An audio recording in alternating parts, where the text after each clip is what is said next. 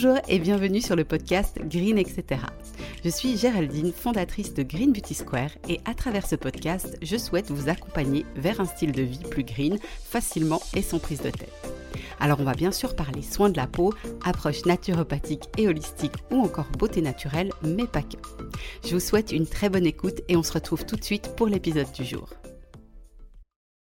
Bonjour, j'espère que vous allez bien. Alors on se retrouve aujourd'hui pour un nouvel épisode dans lequel je vais vous détailler 7 habitudes qui peuvent vous empêcher d'avoir ou de garder une belle peau saine. Alors j'ai choisi une habitude par tendance de peau, donc pour un petit rappel, les 5 tendances de peau sont sensibles, déshydratées, matures, acnéiques et ternes. Et puis ensuite, euh, je vous présenterai deux grandes habitudes génériques qui vont s'appliquer à tout le monde. Alors c'est parti et on commence tout de suite avec l'habitude à éviter pour les peaux sensibles. Mettre trop ou pas assez de produits sur la peau. Donc pour les peaux sensibles, tout est vraiment question d'équilibre. Si on applique trop de produits, la peau, elle peut carrément surréagir jusqu'à devenir intolérante et atopique si les produits sont pas adaptés. Et si on ne protège pas la peau, au contraire, bah, elle peut littéralement être attaquée par les agressions extérieures comme le froid, le vent, la pollution ou encore les rayons UV. Le bon compromis, c'est vraiment de trouver une routine simple et efficace avec un petit nombre de produits qui sont évidemment naturels et très concentrés en molécules actives qui vont aider la peau à mieux travailler et à renforcer sa fonction protectrice pour retrouver une peau lisse, saine et apaisée. Pour faire simple, il faut un démaquillant et ou un nettoyant, un hydrolat apaisant qui va remplacer la fonction de tonique et un produit de soin comme un sérum à base d'huile végétale par exemple qui remplace à merveille la traditionnelle crème visage. Le mot d'ordre donc pour les peaux sensibles, c'est apaisement. Vous pouvez regarder du côté des produits qui contiennent des molécules naturellement apaisantes, comme par exemple le macérat de calendula, l'huile de chanvre, euh, l'huile de cartame, le beurre de karité ou encore l'actif bisabolol qui est extrait de la camomille. Alors, on passe aux peaux déshydratées et la mauvaise habitude, c'est de miser sur les cosmétiques pour hydrater la peau. On dit toujours que la beauté de la peau commence de l'intérieur et c'est d'autant plus vrai pour les peaux qui se déshydratent facilement. Comme j'aime répéter, l'hydratation du corps et donc de la peau se fait par l'intérieur et non en appliquant des produits cosmétiques. Pour garder l'hydratation et avoir une peau confortable, il y a vraiment trois choses à considérer. Il faut boire 1,5 litre et demi à 2 litres d'eau par jour et le faire en continu. C'est-à-dire qu'il faut éviter de boire d'un coup de grandes quantités. Ensuite, consommer tous les jours des graisses de bonne qualité et surtout riches en oméga 3 qu'on retrouve particulièrement dans les graines et les huiles de lin, de chanvre, de colza, de chia ou encore de noix. On retrouve aussi en grande quantité des oméga 3 dans les petits poissons gras de type maquereau, sardines ou encore anchois. Pour vous aider, je vous conseille de regarder sur Internet, on trouve très facilement des listes avec les aliments les plus riches en oméga 3. Finalement, faire la chasse aux aliments qui déshydratent, comme par exemple l'abus de sel, les boissons sucrées, l'alcool, une trop grande quantité de protéines ou encore le café. Donc pour résumer, on hydrate de l'intérieur en buvant de l'eau et en mangeant des aliments qui sont riches en eau et on limite la déshydratation en consommant des gras de bonne qualité et en appliquant des cosmétiques naturels de qualité sur la peau.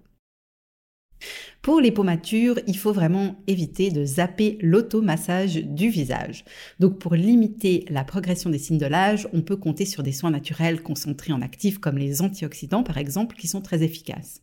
Mais appliquer ces soins en pratiquant une technique d'automassage, ça va vraiment permettre de donner à la peau un véritable coup de boost supplémentaire.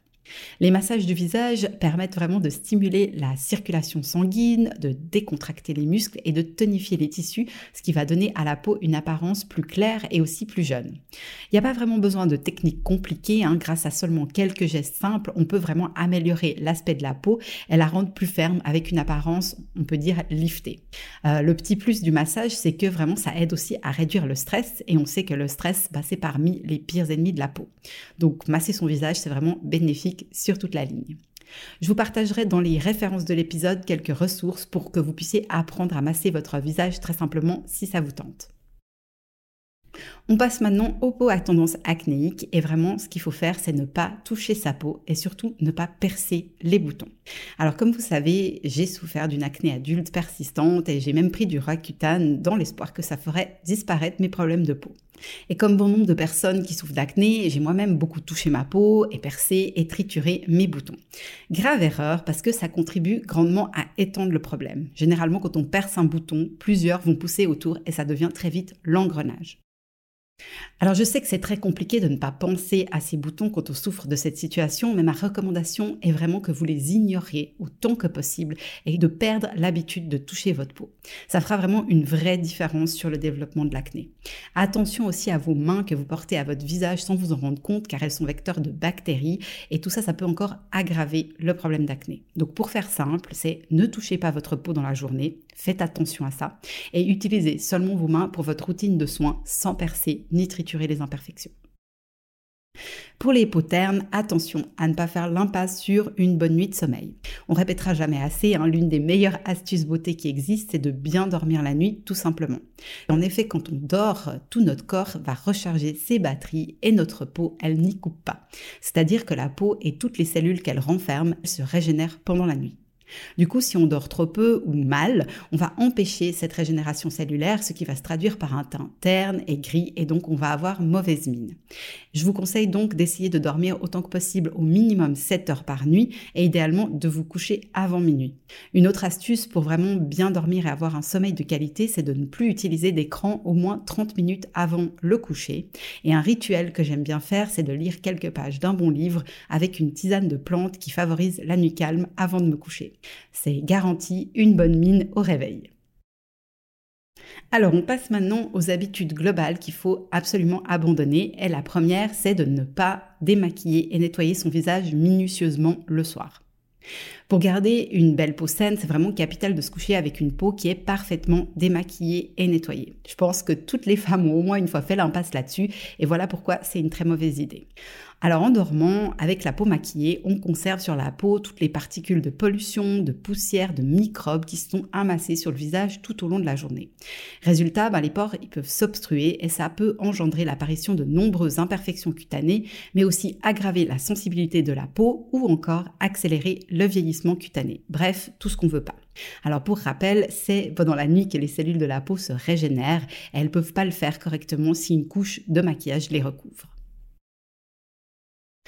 Alors si le démaquillage est une étape incontournable à ne pas oublier pour éviter de s'abîmer la peau, c'est pas parce que on a fait cette étape de démaquillage tous les jours avant d'aller au lit que ça doit empêcher de nettoyer la peau. Le démaquillage, ça sert vraiment à enlever les couches de maquillage, alors que c'est le nettoyage qui permet vraiment de débarrasser la peau des poussières, des impuretés et des pollutions comme on en a parlé tout à l'heure. Pour information, les particules de pollution, elles génèrent des radicaux libres qui sont des molécules qui abîment les cellules de la peau et qui sont responsables de son vieillissement prématuré. Donc bref, vous avez compris, si vous portez du maquillage, on démaquille et ensuite on nettoie la peau tous les soirs. Et si vous ne portez pas de maquillage, un lavage de la peau avec un savon saponifié à froid très doux, idéalement spécialement formulé pour le visage, suffira à débarrasser la peau de ce qu'elle a accumulé durant la journée. Et pour notre dernière habitude à ranger au placard, il s'agit de ne plus penser que la beauté et la santé de la peau passent uniquement par les soins. Vous savez peut-être, ce dernier point, c'est un peu comme mon cheval de bataille. Durant des années, j'ai pensé que l'état de ma peau était vraiment directement lié à ce que je lui appliquais dessus. Et c'est uniquement quand j'ai commencé à faire des recherches approfondies, quand je souffrais encore d'acné, que j'ai découvert et compris que la peau agissait comme un miroir, en quelque sorte, de notre être global. Donc une approche holistique à 360 degrés, c'est vraiment qui permet de maintenir ou de retrouver une peau au top, car tout dans notre corps est étroitement lié. Pour faire simple, si votre peau va pas bien aujourd'hui, c'est probablement à cause d'un ou plusieurs des facteurs suivants.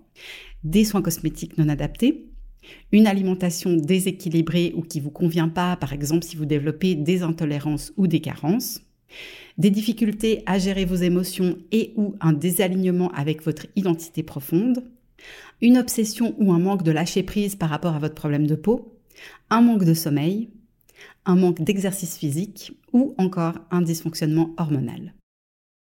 Je vous encourage vraiment à vous poser ces questions et à voir ce qui résonne en vous, parce que comme j'aime dire, on a toutes les réponses en nous et c'est important de créer une connexion avec son intuition pour nous guider vers ce qui est juste pour nous.